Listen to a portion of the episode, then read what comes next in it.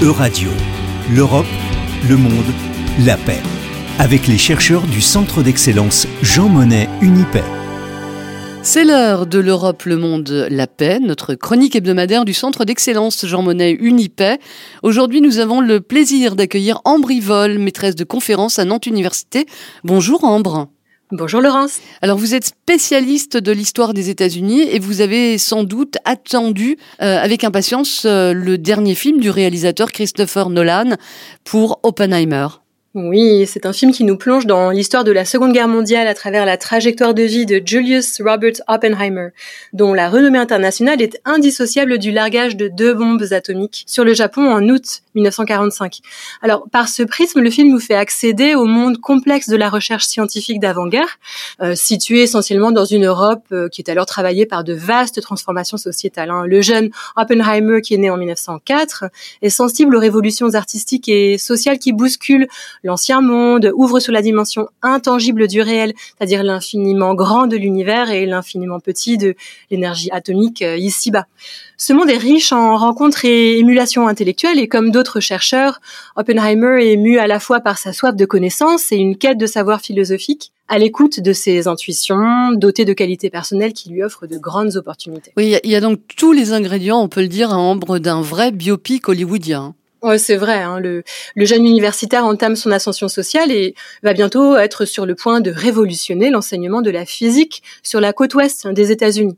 Le parti pris du réalisateur consiste à nous faire accéder à la subjectivité d'une personnalité vraiment unique, celle d'un individu happé par la grande histoire et, et qui, en contribuant à la faire, en quelque sorte, va être irrémédiablement transformé par elle. Rappelez-nous euh, comment, enfin, on commence bien dans les années 1930, hein Exactement. Aux États-Unis, l'heure est aux réformes initiées par le président Roosevelt, dont la dimension progressiste est représentée par l'impulsion syndicale, qui touche alors toutes les professions, universités comprises. Suivre la trajectoire d'Oppenheimer, c'est être plongé dans cette effervescence. Le physicien partage la vision optimiste d'une société égalitaire. Il participe à la mobilisation contre la menace fasciste, en soutenant les républicains espagnols, en côtoyant divers militants et intellectuels communistes. Mais lui, il est, bon, il est plus pragmatique qu'idéologue et il renonce au militantisme par ambition personnelle. Et il rejoint le projet sur l'énergie atomique. C'est la première bascule du film, à mon sens. Pénétrer enfin le champ de la recherche quantique, appliquée à l'armement dans le contexte d'une course contre la, montre pardon, qui oppose les Alliés à l'Allemagne nazie. Il est recruté par le général Leslie Groves euh, et euh, Oppenheimer devient euh, le directeur du projet de Los Alamos au Nouveau-Mexique. Le célèbre projet Manhattan. Oui, à Los Alamos, le film déroule le récit à partir des enjeux pratiques. Alors c'est euh, le fait d'extraire les, matières premières, l'uranium, le plutonium, et mettre en place les infrastructures extrêmement complexes. Le partenariat hors du commun, hein, vraiment entre militaires et scientifiques, amène au succès du test Trinity en juillet 1945, et puis au largage de la bombe sur Hiroshima, dont les effets nous sont rapportés à distance en fait, lors d'une allocution radiophonique du président Harry Truman. L'histoire pourrait s'arrêter là. Un scientifique au sommet de sa gloire, grâce à qui la 10 guerre juste fut enfin gagnée. Or, c'est là que tout commence. Alors euh, qu'il est intégré au plus haut échelon du système militaro-universitaire, Oppenheimer se heurte à l'intensification de la course à l'armement atomique qui régit la gouvernance internationale après-guerre. Cette dynamique préside à l'éclatement du réseau de scientifiques. Certains creusent le sillon militaire en travaillant sur la bombe à hydrogène, par exemple. D'autres freinent la recherche appliquée à la guerre et appellent de leur vœu une collaboration internationale.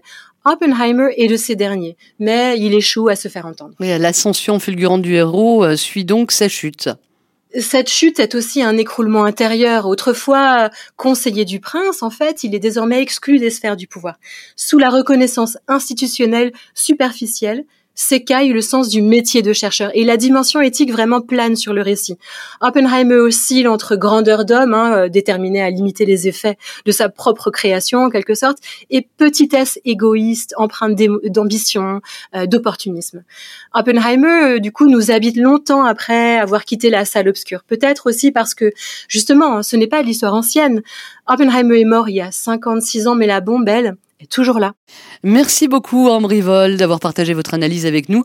Je rappelle que vous êtes maîtresse de conférence à Nantes Université.